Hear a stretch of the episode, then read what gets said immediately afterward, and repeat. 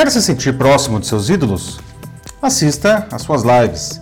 Quer participar de um show em tempos de distanciamento? Tem nas lives.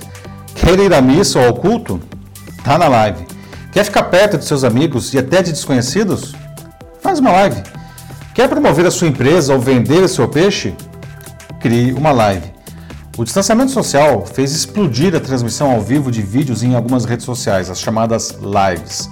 Como nesses dias as pessoas não estão saindo de, mais de casa para encontrar os amigos e os eventos públicos foram proibidos, esse foi o jeito que muita gente encontrou para manter o contato social e até ganhar dinheiro, muito dinheiro. Mas por que isso está fazendo tanto sucesso? Não? O que é preciso para fazer uma live? De onde veio isso tudo? Eu sou Paulo Silvestre, consultor de mídia, cultura e transformação digital, e essa é mais uma pílula de cultura digital para começarmos bem a semana, disponível em vídeo e em podcast. Primeiro, um pouco de arqueologia divertida das lives. Não? Elas começaram a ficar mais populares com o YouTube, que lançou o recurso em 2010. Depois vieram muitas outras plataformas, como o Twitch, mais focado em games, criado em 2011 e comprado pela Amazon em 2014. Teve também o Periscope, que foi criado em 2015 e depois incorporado pelo Twitter. E a coisa ficou mesmo popular quando o Facebook e o Instagram lançaram esse recurso em suas plataformas em 2016.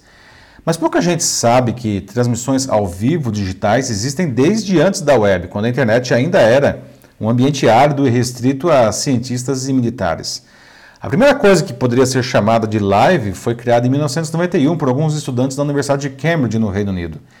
Eles apontaram uma câmera para a cafeteira de um dos laboratórios da universidade para saber se tinha café sem ter que ir até lá. Depois que a internet comercial foi lançada em 1994, a, surgiu a primeira transmissão ao vivo regular de uma pessoa, a Jenny Can.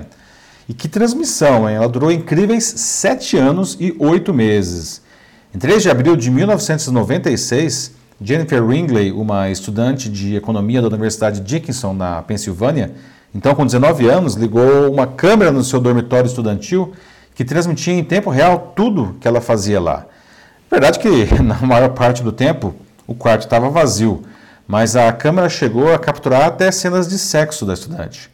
Cerca de 4 milhões de pessoas assistiam à vida de Jennifer no seu quarto, o que é impressionante se considerarmos que existiam apenas 36 milhões de internautas no mundo na época. Isso a transformou na primeira celebridade digital. Mas isso é história, não. As lives hoje duram de poucos minutos a algumas horas e transmitem desde conversas de amigos até shows super produzidos. Por exemplo, no último dia 4, a dupla sertaneja Jorge e Matheus fez um show em uma live que durou 4 horas e meia e teve 3 milhões e 100 mil pessoas assistindo ao vivo, um recorde absoluto no YouTube. Mas esse recorde foi ultrapassado apenas 4 dias depois no show da Rainha da Sofrência, Marília Mendonça, que juntou 100 mil pessoas a mais na sua super live. Além de arrecadar uma enorme quantidade de doações para a luta contra o coronavírus, essas lives foram patrocinadas. Né?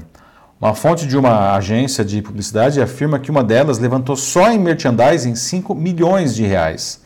Nada mal para algo feito com uma produção relativamente barata, incrivelmente mais simples que é a estrutura de qualquer show em um estádio.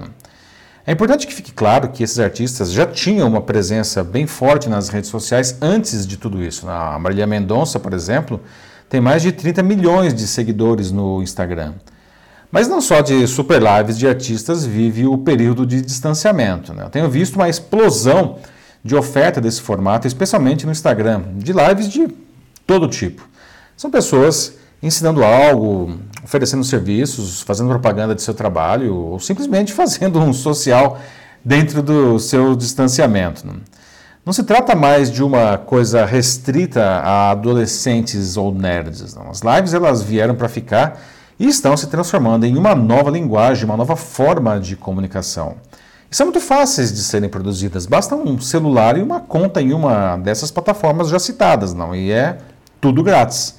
As pessoas gostam de fazer e gostam também de assistir. Outros tipos de conteúdo estão ficando em segundo plano, como artigos, por exemplo, né? o que é uma pena, porque os artigos, pela sua estrutura e por serem produzidos com mais cuidado, eles representam um formato mais adequado para se construir uma reputação, uma autoridade no que se faz. Mas o poder do vídeo interativo ele é negável. Não? Aliás, a interatividade é uma das características das lives. Diferentemente dos vídeos gravados, as lives permitem que o público deixe seus comentários nelas em tempo real. E o dono da live ou a sua equipe pode responder também em tempo real. É comum também que as pessoas que estão assistindo a live acabem conversando entre si, não? E essa dinâmica é algo que não existe em nenhuma outra mídia, não? E é muito interessante. Isso é diferente de uma videoconferência, outra coisa que também já existe há muito tempo e que ganhou força com o distanciamento social. Sim, as videoconferências também são transmissões de vídeo ao vivo, com várias pessoas interagindo. Mas, ao contrário das lives, elas não são públicas. Não. Por isso, normalmente, uh, são usadas para reuniões de trabalho ou aulas. Não. Já as lives são totalmente abertas e quanto mais gente entrar, melhor, mesmo que sejam desconhecidos. Até grandes eventos estão se transformando em lives. Por exemplo, dois mega eventos da área de tecnologia que eu costumo cobrir e que aconteceriam agora no início de maio foram convertidos em uma sequência de lives. O primeiro é o Red Hat Summit, que aconteceria esse ano em São Francisco, nos Estados Unidos, e agora será online nos dias 28 e 29 de abril. O outro é o SAP Sapphire, que seria em Orlando, também nos Estados Unidos, e acontecerá online nos dias 12 a 14 de maio. São congressos que reuniriam em um único espaço mais de 15 mil pessoas e agora juntarão muito mais gente online. E muitos outros eventos importantes estão acontecendo dessa forma. Né? Eu mesmo tenho dado palestras em eventos agora sem sair de casa. Não? O fenômeno ele é tão intenso que muita gente está acreditando nas lives uma sobrecarga sentida na internet nos últimos dias. Afinal, elas acontecem, na maioria dos casos, no mesmo horário, ou seja, lá pelo fim da tarde, no começo da noite. Né? E como a gente já falou aqui na pílula de cultura digital da semana passada, existe mesmo um enorme pico de uso da internet entre 15 e 21 horas. Não? Mas a gente não pode acreditar isso apenas às lives. Vou colocar um link aqui para o programa da semana passada nos comentários para você entender melhor esse pico da rede né, e como escapar dele. Agora é curioso, né? É, nesse momento em que todos podem praticamente se tornar pequenas emissoras de TV, eu vejo que os veículos de comunicação, inclusive as próprias emissoras de TV, não estão aproveitando esse recurso. Talvez achem que não precisem disso porque, enfim, já têm os seus formatos consolidados. Mas é uma pena porque, como eu acabei de explicar, as lives são mais que uma curiosidade online. Né? Elas são uma verdadeira linguagem nova do tempo em que a gente vive. As empresas de comunicação deveriam prestar mais atenção a isso daí. Eu tenho usado as lives para criar um programa jornalístico aproveitando a sua característica interativa. Né? O, como chamo, o Jornal da Live vai ao ar toda quinta no LinkedIn, onde eu sou um dos poucos brasileiros já autorizados a fazer essas transmissões, que ainda estão em testes na plataforma. O programa dura mais ou menos uma hora né, e nele eu discuto algumas das notícias mais importantes do momento com todos os participantes um jeito totalmente novo de se fazer jornalismo, com uma participação inédita e intensa do público. Cada edição é assistida por milhares de pessoas. Se você ainda não assistiu, eu vou deixar nos comentários o link para a edição mais recente. Tudo isso é sinal do que a gente está vivendo. O novo coronavírus e o isolamento social têm provocado intensas e rápidas mudanças na vida das pessoas e das empresas. A tecnologia digital está no meio disso daí tudo. Muita gente tem me perguntado recentemente se a vida será a mesma depois que tudo isso passar. Né? E certamente não, né? Já não é a mesma coisa.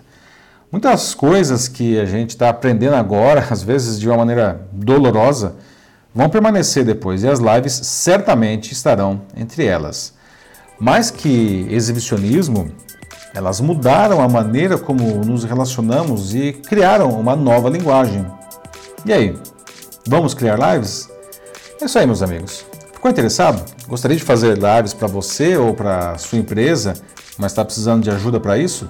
Só mandar uma mensagem aqui para mim que vai ser um prazer ajudar você a desenvolver esse incrível novo canal de comunicação com o seu público.